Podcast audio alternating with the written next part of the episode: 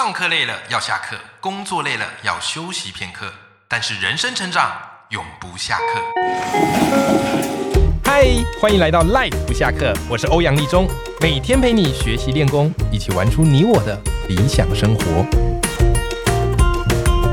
Hello，各位听众朋友，大家好，我是欧阳立中，欢迎收听 Life 不下课。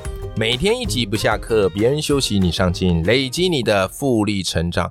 那么我们今天斜杠通识课，我们邀请到的是艾瑞克艾大，好来跟我们分享他的《内在原力》以及《原力效应》这本书。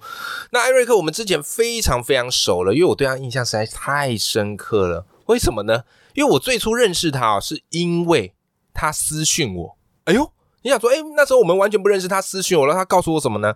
他说：“欧阳老师，我读过你啊哪些书，然后你书中哪一个观点对我来讲启发很多，所以我觉得我应该要来敲你，好跟你致意，跟感谢你给我这些帮助。”哇，我发现天哪！他做的太好了，因为我自己一直标榜说要勇于结缘，要勇于结缘，可是连我自己都很少去啊敲一个陌生人啊，一个陌生作家，然后告诉他他对我的启发，所以从此之后我就对艾瑞克印象相当相当深刻。后来发现，哎，他其实本身也是一个畅销作家，他出的书卖的比我好，比我还畅销，然后影响了很多人。所以今天这期节目，我迫不及待，我非要把他拉到我们节目来不可。为什么？因为我相信它可以给予我们的赖粉们满满的能量以及行动的方针。我们现在欢迎我们今天大来宾艾瑞克，欧阳老师好，各位听众大家好，我是艾瑞克。哇，瑞克，恭喜你出了这本新书，叫做《原力效应》。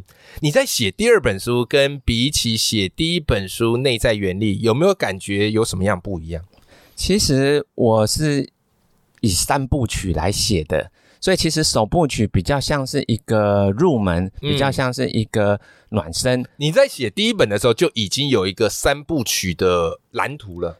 嗯，其实是。快要写完的时候，我就发觉，天哪，这个怎么一本书就只能写大概七万多字？对，可是我想这句话好讨厌的，一本书怎么只能写七万字？对很多人来讲，说我写七千字就不行了。其实你想要把人生的成功方法对把它讲清楚，你不太可能只用少数的篇幅，因为人生太广了。我懂，有太多不同的的的选择跟领域的，所以我觉得天哪，我我这样子。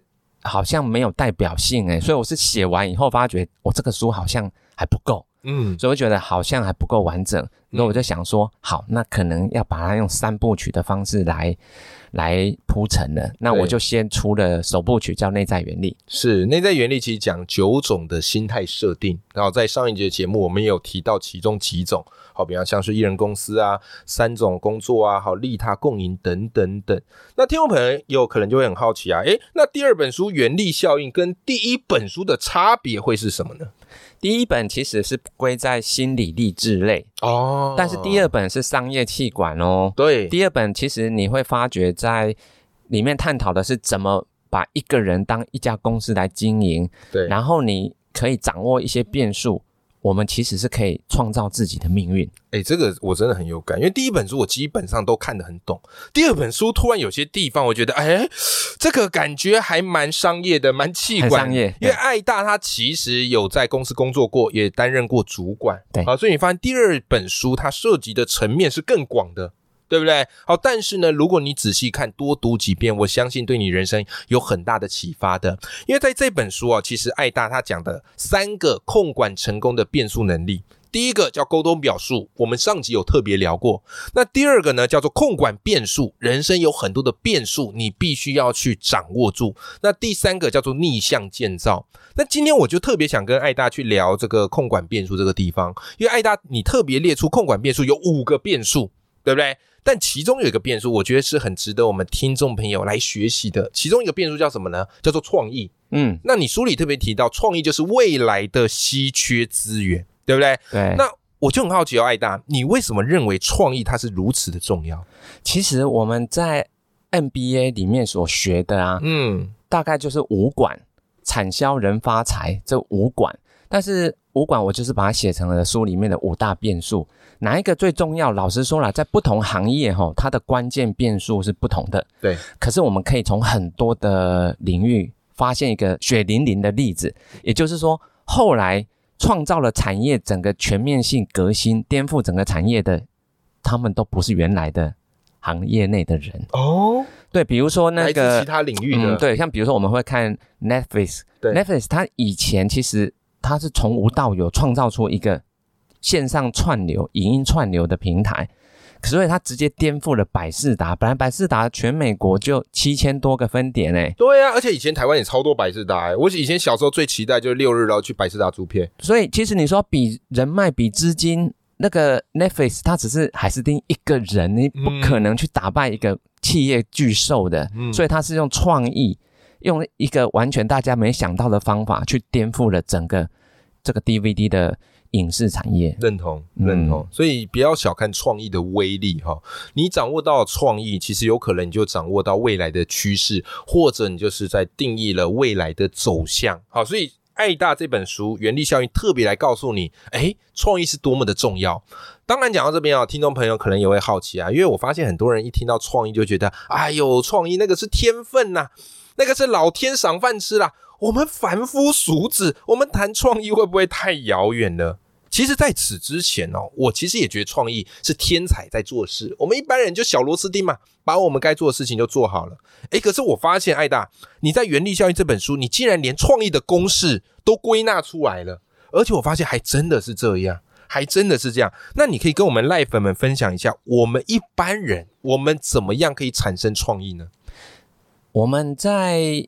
产生创意的那个环境呢，其实通常都是我们没有在忙于一件马上要完成的事情。嗯，怎么说呢？比如说啦，像我自己本身是在洗澡的时候，对，因为洗澡。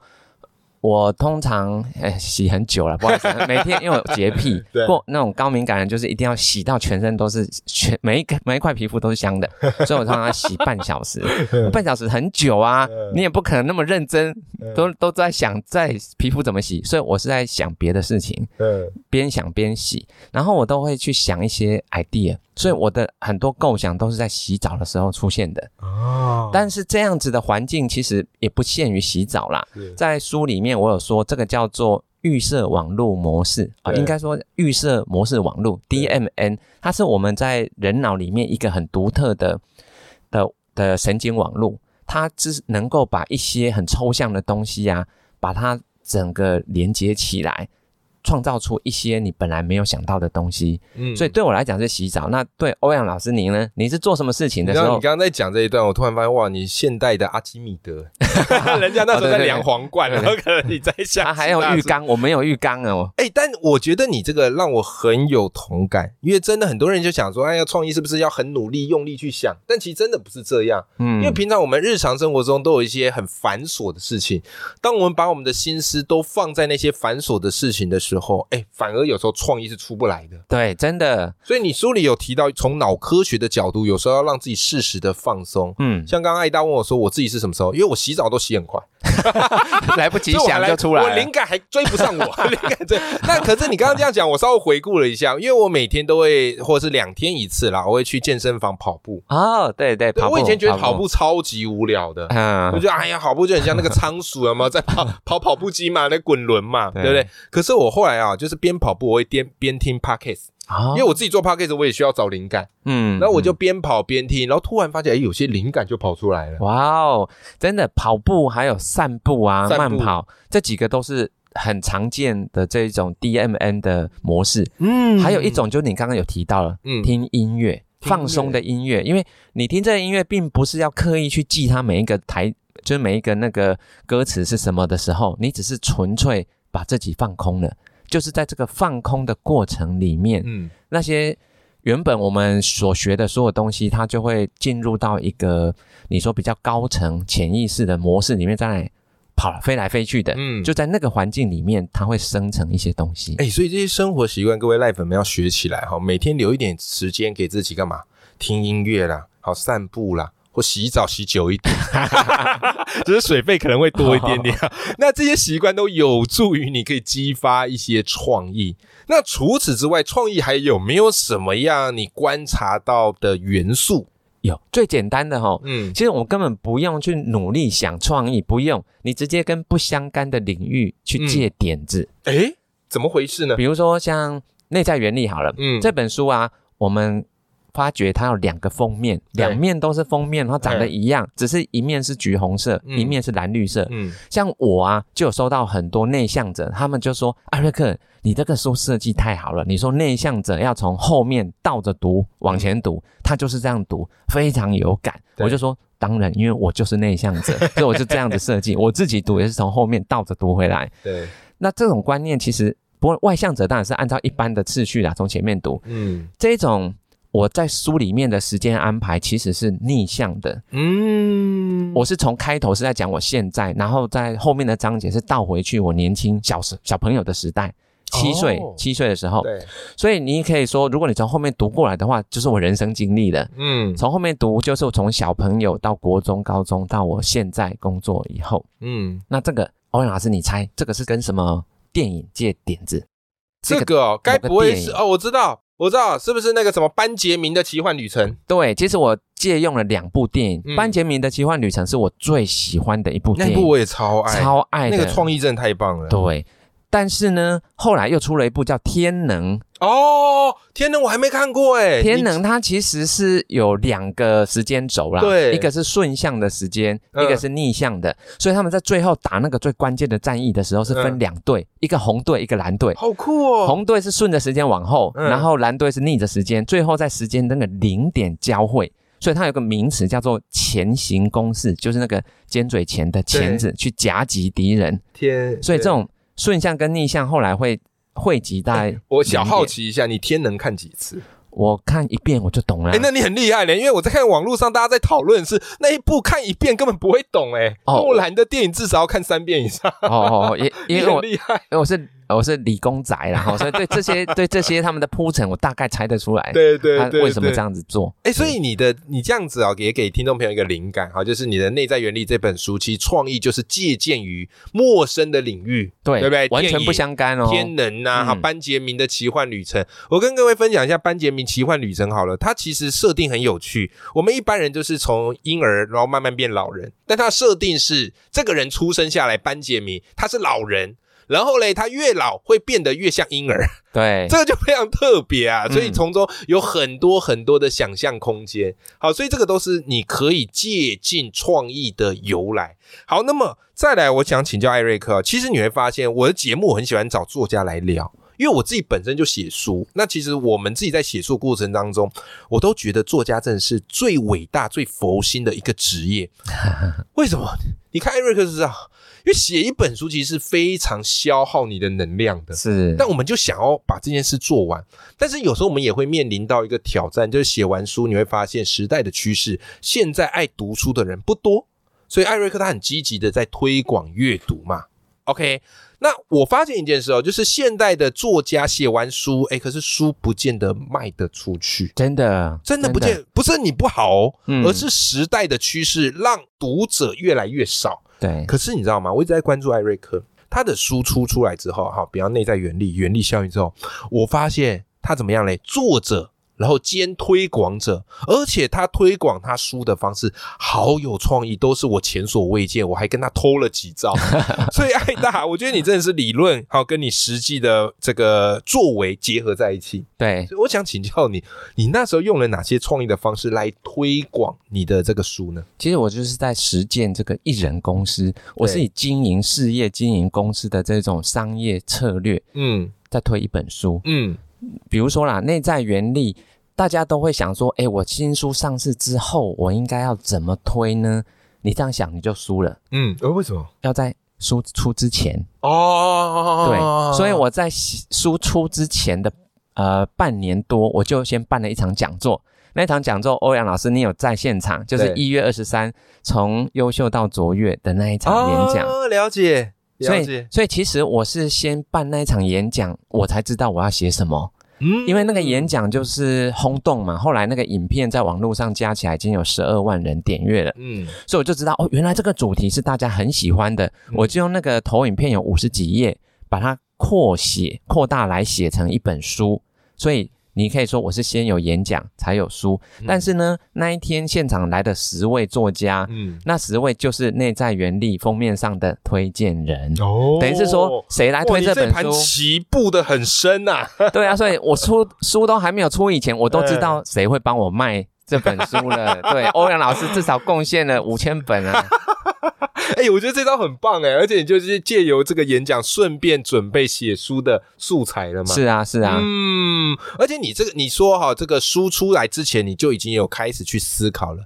那再来就是书出来之后，我发现你有办很多大大小小的活动，对，让大家一起来读这本书，关注这本书，可以跟我们听众朋友分享书出来之后，你还做了哪些创意的活动设计吗？有一个是。我不见得有办法套用到每个人呐，哈。但是如果你的书恰好是很有这个教育意义的，嗯，是可以帮助这些孩子们的。嗯，其实有些家长或老师会喜欢，但是吼，我就是把版税是捐给了偏乡的学校，嗯，所以我们是捐书到很多偏乡学校。当然不限于捐内在原力，嗯，我们也捐了很多欧阳老师的书，我有捐哦，对，还有宋怡慧老师的书，其实都是这些孩子们国高中生甚至小学生他会需要的东西，嗯，所以捐书这个举动在商业策略里面是以乡村包围城市，因为初期我现在偏乡先红了以后，总销量其实是蛮大的，我再慢慢去打进这个比较。市中心的市场哦，原来还有这一招，而且你知道吗？我那时候印象很深刻，是爱大后来还有跟伙伴发起一件事情啊，就是让大家一起来募募款。啊，募资这些书就是你可以认购爱大这个内在原理，然后捐给某些学校。对，哎，这个对大家来讲就很有意义，因为你直接叫大家捐钱，可能大家会心里会不见得想做这件事。真的，可是你捐书，大家觉得哇，这件事情很棒啊！很多都是捐自己母校啊，他们是抢的，很多人都说，哎，这也是我的母校，那怎么办？来，一人捐一半。对呀，你不用到变成说大企业家啊，再回母校捐一栋楼，不用 不用。一般人我们没这个财力，但你捐书你做得到，而且又是很有意义的。对，而且爱大还有一个。我觉得也很酷，就是他后来呢，就是办这个阅读绘画比赛，对对不对？大家来画这个内在原理，让你很印象深刻。一堆小朋友参赛哦，都是小学生，嗯，而且还有提供奖金。哎，你看，这不也是鼓励孩子阅读的方式吗？那我会觉得这个方式非常有创意，原因是在于，因为有些小朋友不见得喜欢看文字，但他喜欢画画，对，所以你让他去画画，但是你要先看一下这个文字，你才有办法画的有。关联性，没错没错，这也是我观察到我觉得很有创意的方式。